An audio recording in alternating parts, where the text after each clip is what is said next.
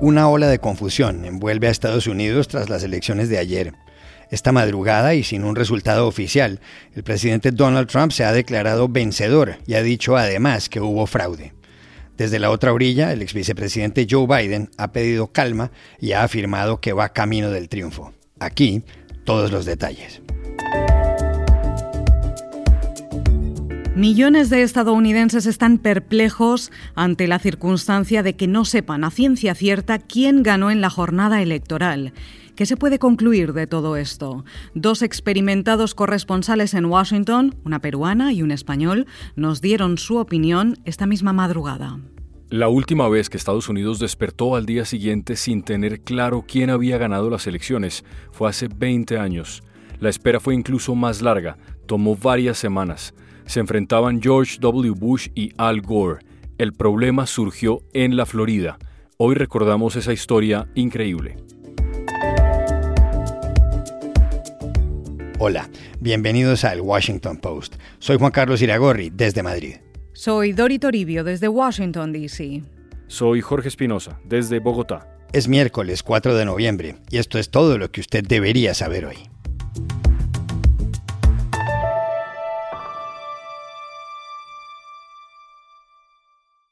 Estados Unidos amanece hoy confundido. A la hora de grabar este podcast, en la madrugada de este miércoles, no es claro si Donald Trump fue reelegido o si Joe Biden es el nuevo inquilino de la Casa Blanca. ¿Qué es todo lo que ha pasado, Dory? Juan Carlos, ha sido una noche muy larga y aún no tenemos los resultados definitivos.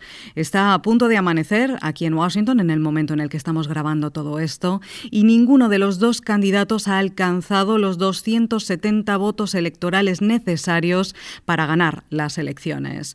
Joe Biden tiene 224, según cálculos de este periódico, The Washington Post, con un 50% de los votos, que son más de 67 millones hasta ahora, gracias a su victoria en Virginia, California, Illinois y la sorpresa de la noche en Arizona, según proyecta la agencia de noticias AP, Associated Press, un estado en el que los demócratas perdieron hace cuatro años.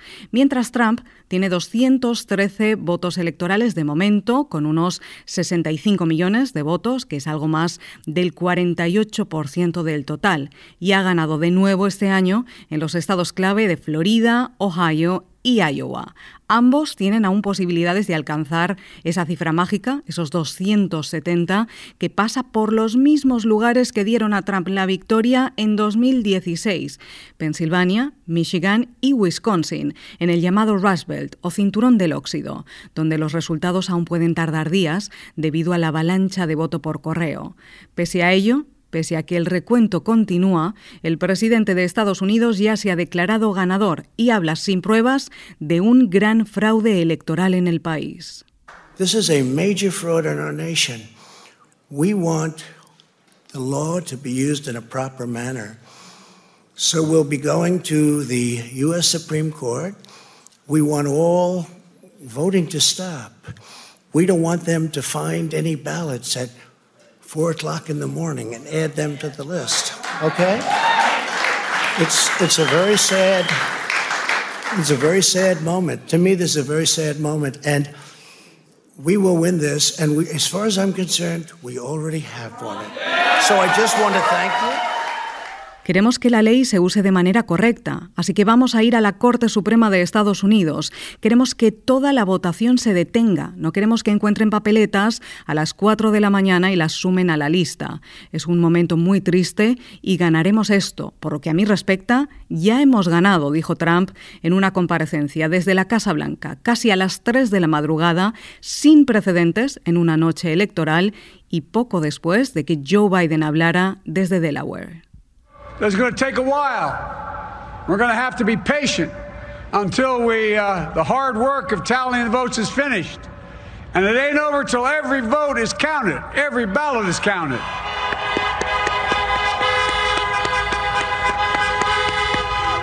But we're feeling good. We're feeling good about where we are. Esto va a tardar algún tiempo. Vamos a tener que ser pacientes hasta que concluya el duro trabajo de contar los votos, dijo Biden, que añadió que son optimistas, que se sienten bien con los resultados hasta ahora y creen estar en el buen camino para ganar las elecciones. Y reiteró varias veces esta advertencia.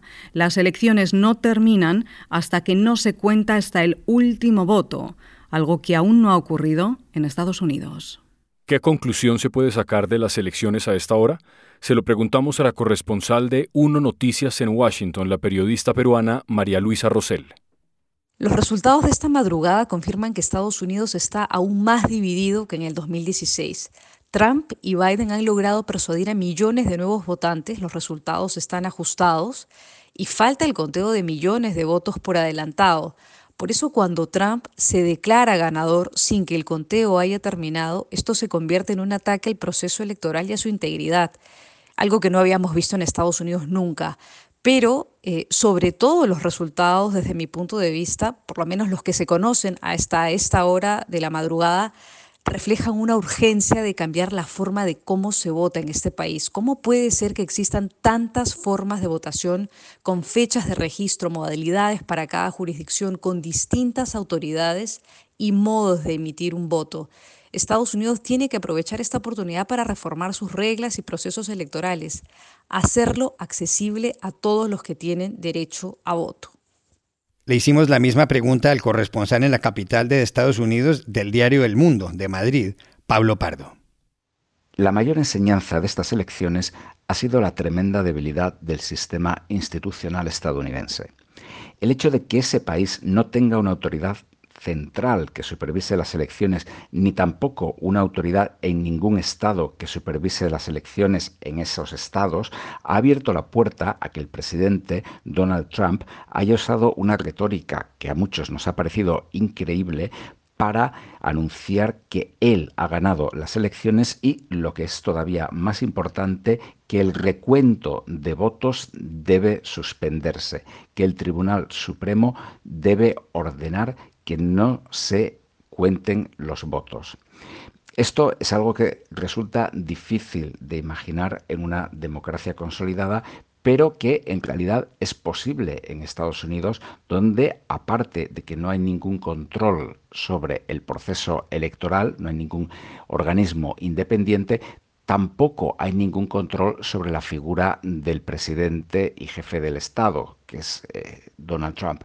Esto podría ser llevado a cabo por el Congreso, pero en los últimos años el Partido Republicano que controla parte del legislativo, ha renunciado a todo tipo de control sobre la figura del presidente.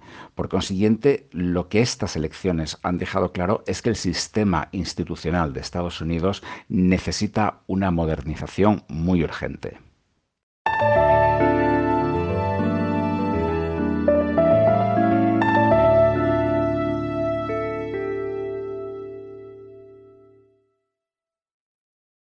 This podcast is sponsored by Monarch Money. Are you saving to reach your financial goals? Reaching those goals isn't just about getting more money, but by managing what you have. And the best way to manage your money? Monarch Money. Monarch Money is a new kind of finance app that's intuitive, powerful, ad-free, and takes the headaches out of budgeting. Try it free when you go to monarchmoney.com slash podcast. Monarch puts all your accounts, investments, transactions, and finances at your fingertips with a complete view of your finances, you'll gain insights on your spending and find new ways to save.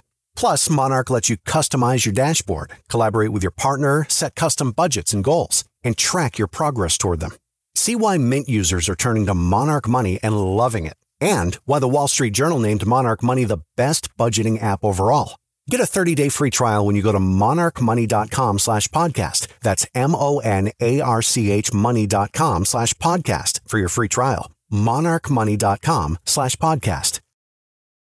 La última vez que los resultados de una elección presidencial en Estados Unidos no se supieron el mismo día o en la madrugada siguiente fue en el año 2000.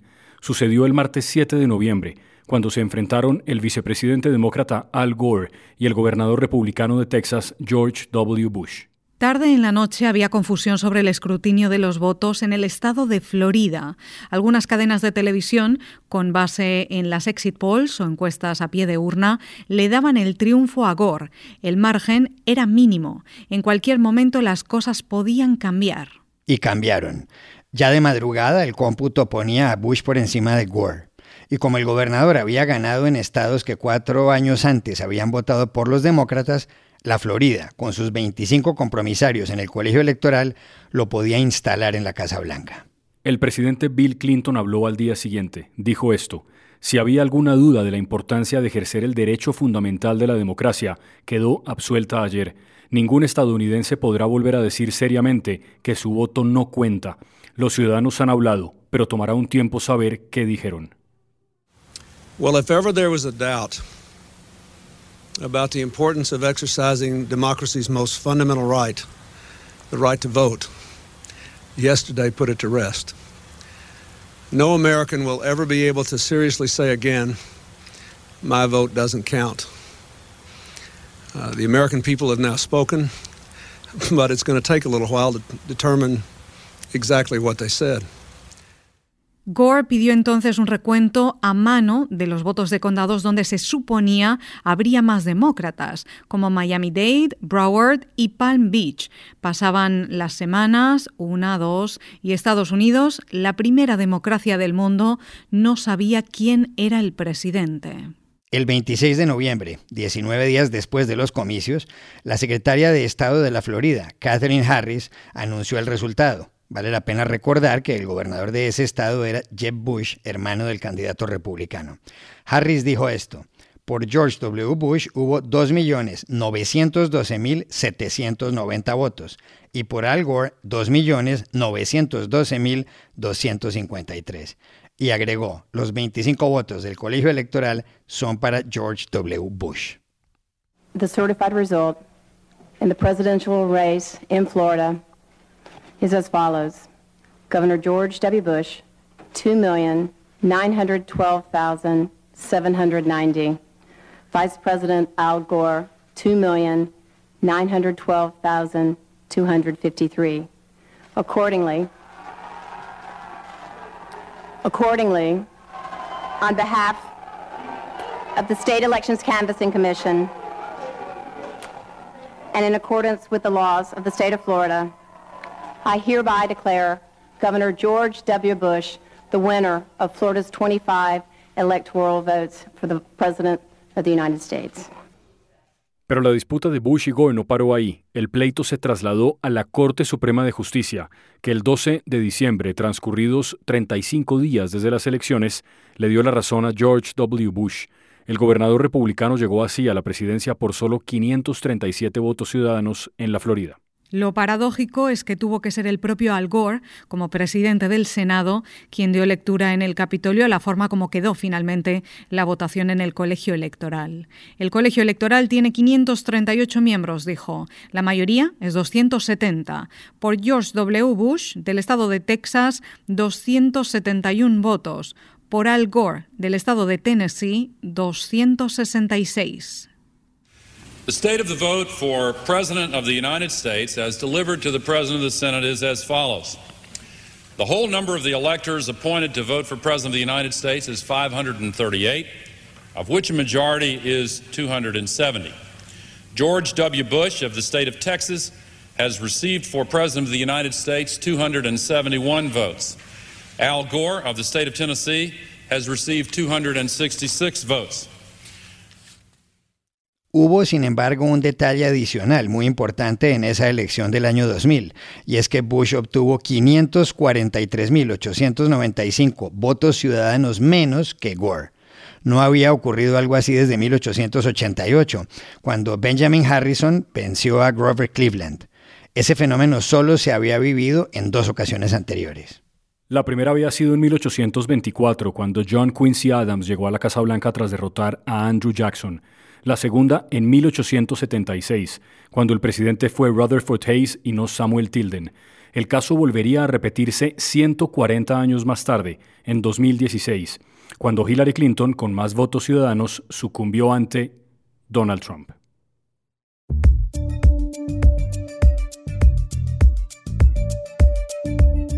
Y estas son otras cosas que usted también debería saber hoy. El Estado Islámico se adjudicó el ataque terrorista en Viena, capital de Austria, que dejó cuatro muertos y causó heridas a 22 personas. En un comunicado en la red de mensajes Telegram, el grupo yihadista explicó que un soldado del califato atentó contra un grupo de personas con un arma automática, una pistola y un cuchillo. La organización también publicó una fotografía del asesino, identificado por el nombre de guerra de Abu Dayena el Albani, es decir, el que viene de Albania. Diego Armando Maradona ha sido operado en Argentina de un hematoma subdural, un coágulo en el cerebro, por un golpe en la cabeza. El crack cumplió 60 años el pasado 30 de octubre y la celebración, según el diario Clarín de Buenos Aires, fue un cóctel fatal de emociones fuertes, fármacos y una exposición al extremo. La intervención quirúrgica ha estado a cargo del médico del futbolista, el doctor Leopoldo Luque, y fue exitosa. La compañía IKEA ha dicho que un segundo confinamiento en Europa la afectará menos que el primero. Pese a que una de cada diez tiendas ha cerrado en los últimos meses en países como Francia, Irlanda o Bélgica, la solución ha sido facilitar que los clientes puedan hacer pedidos a domicilio y recogerlos. En el momento más grave de la pandemia, la situación de la compañía, la mayor vendedora de muebles del mundo, fue mucho peor. El 75% de las 450 tiendas estuvieron cerradas. Y aquí termina el episodio de hoy de El Washington Post, El Guapo. En la producción estuvo John F. Burnett. Por favor, cuídense mucho.